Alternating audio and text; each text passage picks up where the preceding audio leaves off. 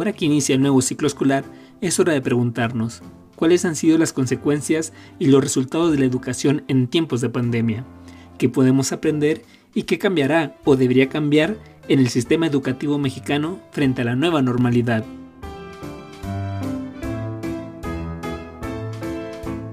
En esta primera entrega, madres y estudiantes nos contaron sobre la experiencia vivida durante la implementación del programa federal Aprende en Casa.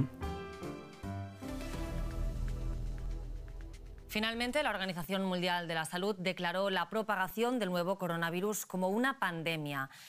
la pandemia de COVID-19 ha impactado directamente los sistemas educativos, afectando a estudiantes, hogares, secretarías de educación, docentes y directivos.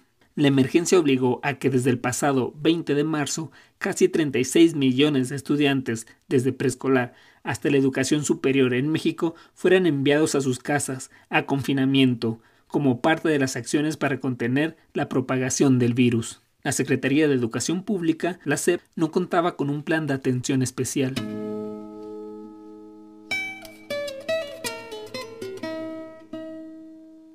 A mediados de abril, Esteban Moctezuma, secretario de Educación Pública, presentó el programa federal Aprende en Casa. Este próximo lunes 20 de abril continuaremos con las clases siguiendo los libros de texto gratuito, pero son clases virtuales que todos los estudiantes eh, podrán realizar apoyándose en los libros de texto gratuito y apoyando también ese aprendizaje a distancia por televisión a través de un programa nuevo que hemos construido entre todos que se llama Aprende en Casa. Las clases finalizaron el 5 de junio y el ciclo escolar 2019-2020 concluyó oficialmente el 19 de junio.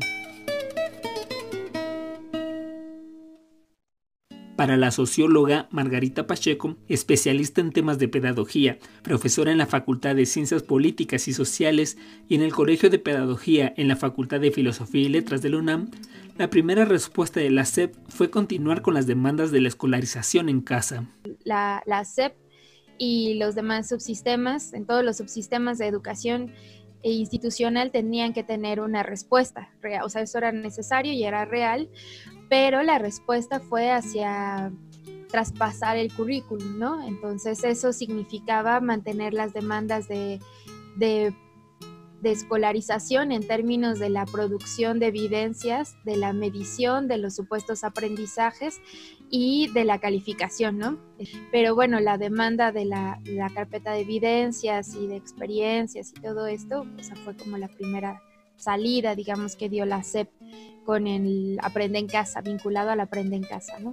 Pero, ¿qué consecuencias implica la escolarización en casa para las familias? Visibiliza, bueno, por un lado las, las dificultades de infraestructura, digamos, que tienen que ver con las condiciones de vida de las niñas y de los niños y de las familias, que son desde que no tengan, como lo más visible es que no tienen acceso a la red o a un dispositivo, pero pues tienen que ver con que no tengan acceso a cosas fundamentales como el agua, la luz, o que no tengan espacio para hacer la tarea, que la hagan en el comedor, en el cuarto con las hermanitas y los hermanitos, eh, o que no esté, no tengan un tiempo tampoco que puedan dedicar al estudio. Y por otro lado, pues las desigualdades también en términos de capitales culturales, ¿no? Es completamente distinto eh, el acompañamiento que pueden tener las niñas y los niños con padres que tienen educación superior al de ellos a una niña que está en primaria y la familia no accedió ni siquiera a ese nivel escolar, ¿no?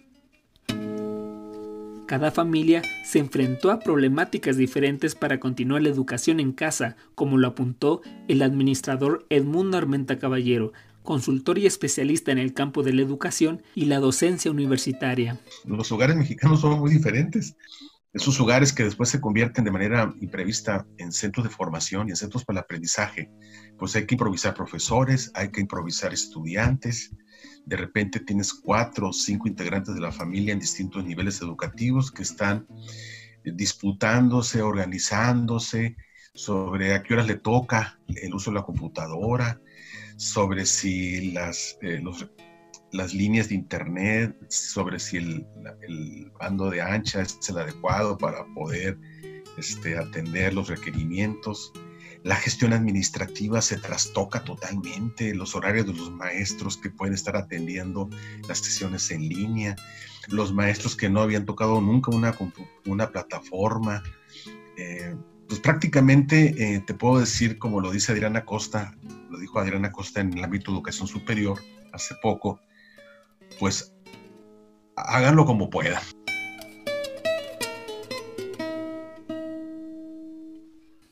La pandemia trastocó la gestión del espacio y tiempo de la vida cotidiana.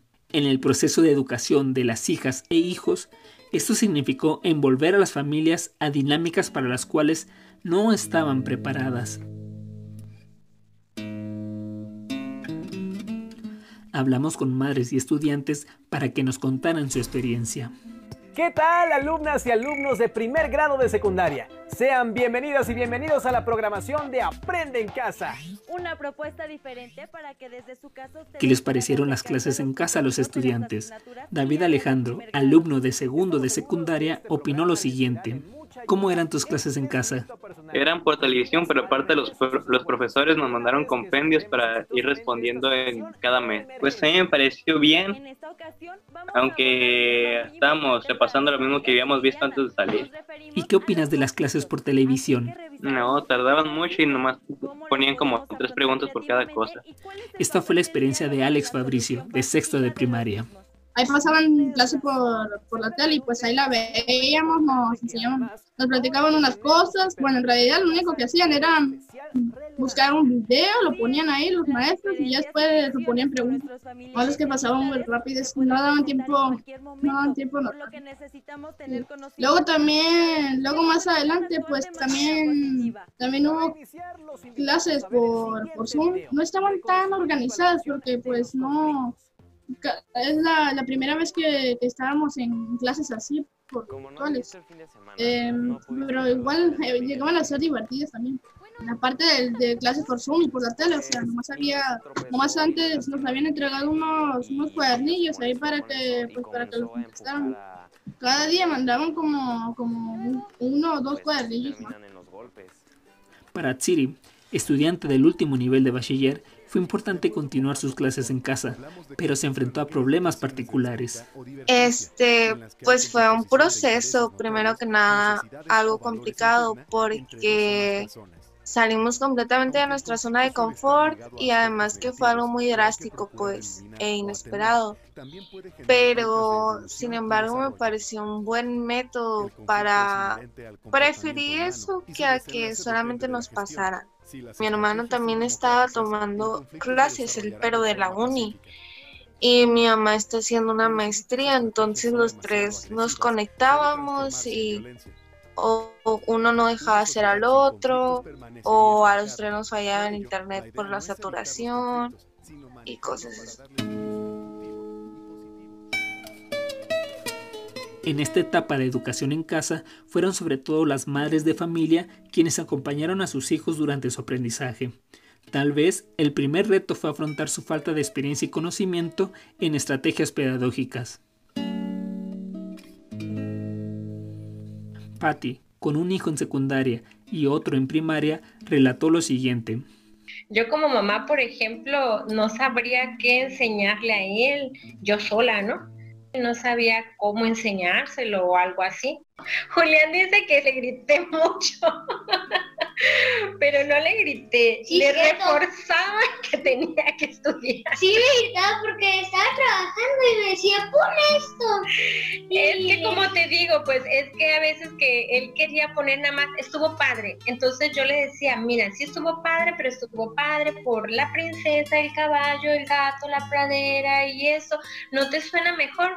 Pues sí, pero eso no pienso yo, yo nomás pienso que quería poner eso nada más.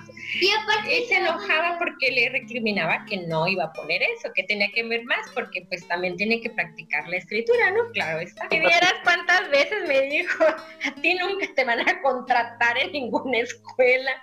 Yo siento que se aprende un poquito más, pero porque yo le yo le estuve poniendo más cosas. Si lo hubiera dejado con la televisión o nada más con lo poquito que mandó la maestra, no, no creo que hubiera avanzado mucho.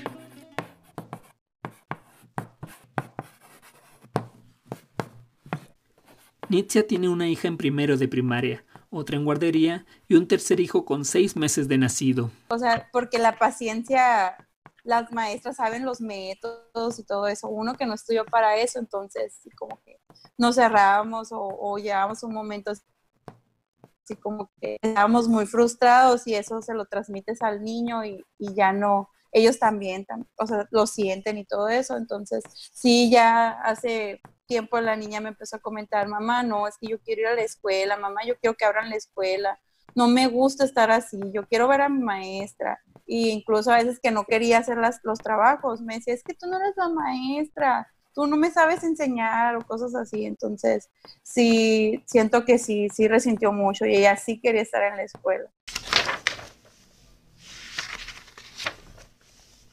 Fabiola es madre de dos hijos que cursan la primaria. El más grande, pues el más grande tiene 11 y era muy desesperante porque era mucha la carga que, le enviaban. Y él decía, es que eso nunca me lo enseñó y no me lo sé y, eh, y es demasiado. O sea, pasábamos casi todo el día haciendo la guía para poder cumplir el requisito de, no sé, 200 hojas mandaba la maestra, por ejemplo, y él sí era muy frustrante. Y, y la niña eh, a la niña le costaba el video de, la lectura, eh, porque sí hacía todas las actividades, obviamente a su nivel, la maestra mandaba máximo tres actividades y eran cortitas, ella terminaba eh, rápido, pero el momento de la lectura era estar haciendo el video hasta que le saliera perfecto porque era el que se le mandaba a la maestra. Y sí, sí hubo mucho estrés de los niños, hubo mucha frustración, yo los sentía enfadados. Realmente a, mi hijo más grande nos turnábamos para enseñarles cada materia, historia, matemáticas, ciencias, inglés. De cada materia eran, eran niveles altos y nos turnábamos, pero él ya no recibía la información. O sea, ya estaba como que me tienes harta y estoy aquí nomás porque me vas a castigar. Iracema tiene dos hijos, uno en secundaria y otro en primaria. Sí, no estaba el docente para estar ahí explicándoles a detalle a todas las dudas de los alumnos, pues imagínate tantos alumnos, una hora o 45 minutos de, de, pues de, de tener, de tener eh, la oportunidad de convivir con el maestro, sí estuvo ahí estuvo algo difícil, igual a lo mejor con el tiempo pues se llega a ver de diferente manera, pero como para empezar es lo que te puedo decir. Mabel tiene dos hijos, uno en cuarto grado y otro en segundo, y una hija en preescolar. ¿Qué es lo que más se te hizo difícil de las clases en línea en casa? Matemáticas. ¿Qué más se te hizo difícil? Nada más, eso Sí, matemáticas y porque... divisiones también. Las divisiones. Lo que pasa que eran cosas nuevas y, y, pues yo como maestro no tengo todas las técnicas y entonces sí se les dificultaba porque yo los presionaba más también. ¿Qué es lo que más se te hizo difícil? El niño este, algo te lo puede decir él, pero eh, que eran muy cargadas las clases. Y él, que eran muchas tareas. ¿Y te gustaban o terminabas a veces cansado? Dile. Terminaba cansado.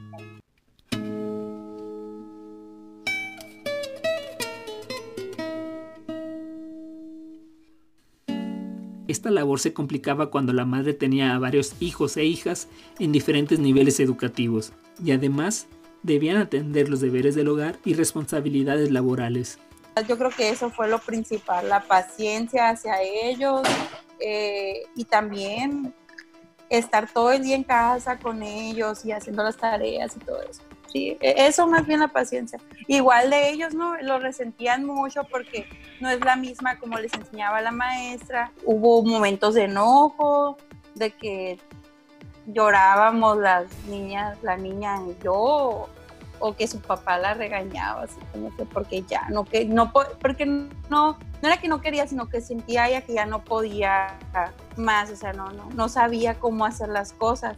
Entonces, los tiempos sí también se empezaron a hacer más cortos al momento de que ya empecé a trabajar yo, porque ya no era la misma estar 24/7 con la niña ayudándole.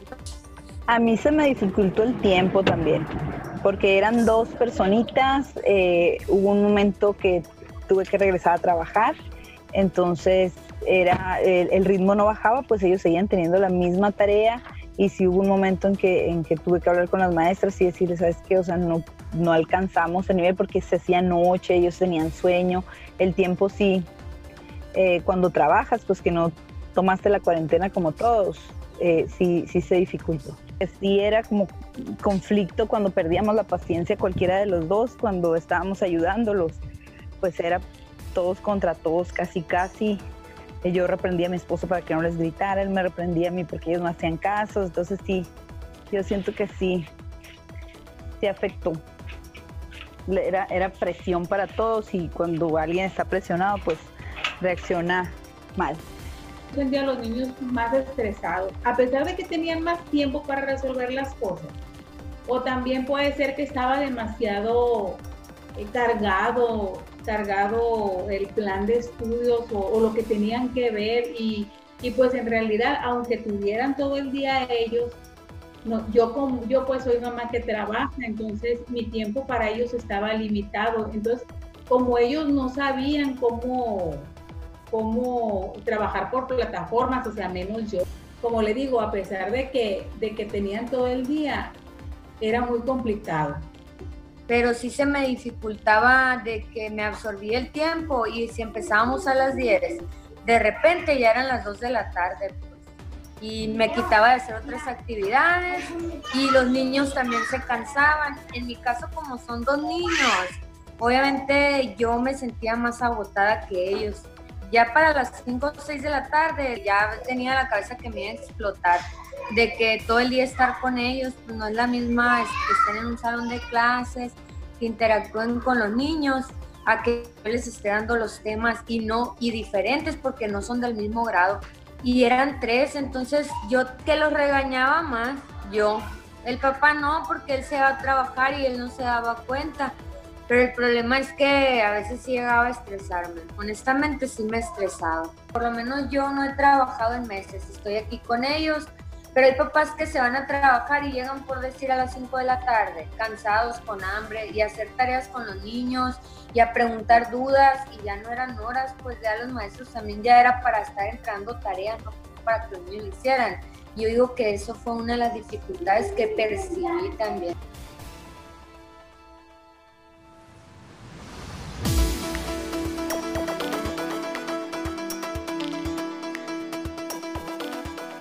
Hay confinamiento en millones de hogares en México. En muchos de ellos ha aumentado la violencia intrafamiliar. Ha ocurrido en varias de las naciones. La frustración y tensión por educación, trabajo y cuidados familiares que enfrentan la familia durante la pandemia no son problemas menores, puesto que las llamadas de emergencia por violencia intrafamiliar aumentaron durante el confinamiento. Para abril, Sonora se había colocado en el cuarto lugar en el país con más solicitudes de ayuda, Solo en ese mes, la entidad registró en promedio 165 llamadas de emergencia por violencia intrafamiliar. Sin embargo, la educación en casa también dejó experiencias positivas. En la convivencia y la interacción entre yo y mis hijos, que era casi nula antes de que las clases fueran en línea, pues por ese lado, pues también yo pienso que, estuvo bien, pues. O sea, hubo una ganancia ahí.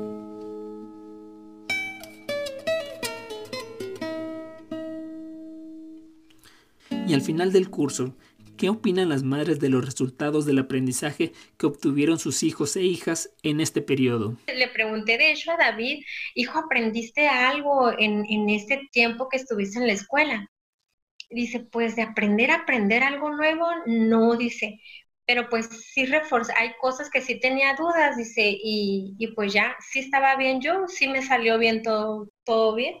Mm, la verdad, siento que no aprendieron o no aprendió la niña lo que debió de haber aprendido, porque, como repito, pues yo no soy maestra, no tengo los conocimientos, entonces sí siento que le faltó mucho por aprender, entonces no siento, a mí sí me dicen que repite el año, por mí encantada que repite el año y que refuerce lo que trae y que aprenda lo que debe de aprender en este año de primaria.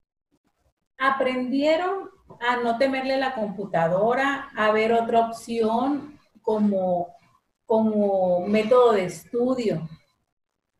hubo materias en que te puedo decir que, que sí aprendieron, pero hubo materias, por ejemplo, las materias principalmente de matemáticas, de física, que no tenían al maestro presente. Y a pesar de que yo trataba de explicarles, pues yo no soy maestra, ¿verdad? Mira, no se cumplieron los objetivos porque jamás vamos a suplir el papel que el maestro desempeña en el aula. En cuestión de contenidos, de propósitos, de todo eso, mm, si, si me dijeras cómo consideras en, en qué porcentaje se cumplió, yo diría que en un 70, no más.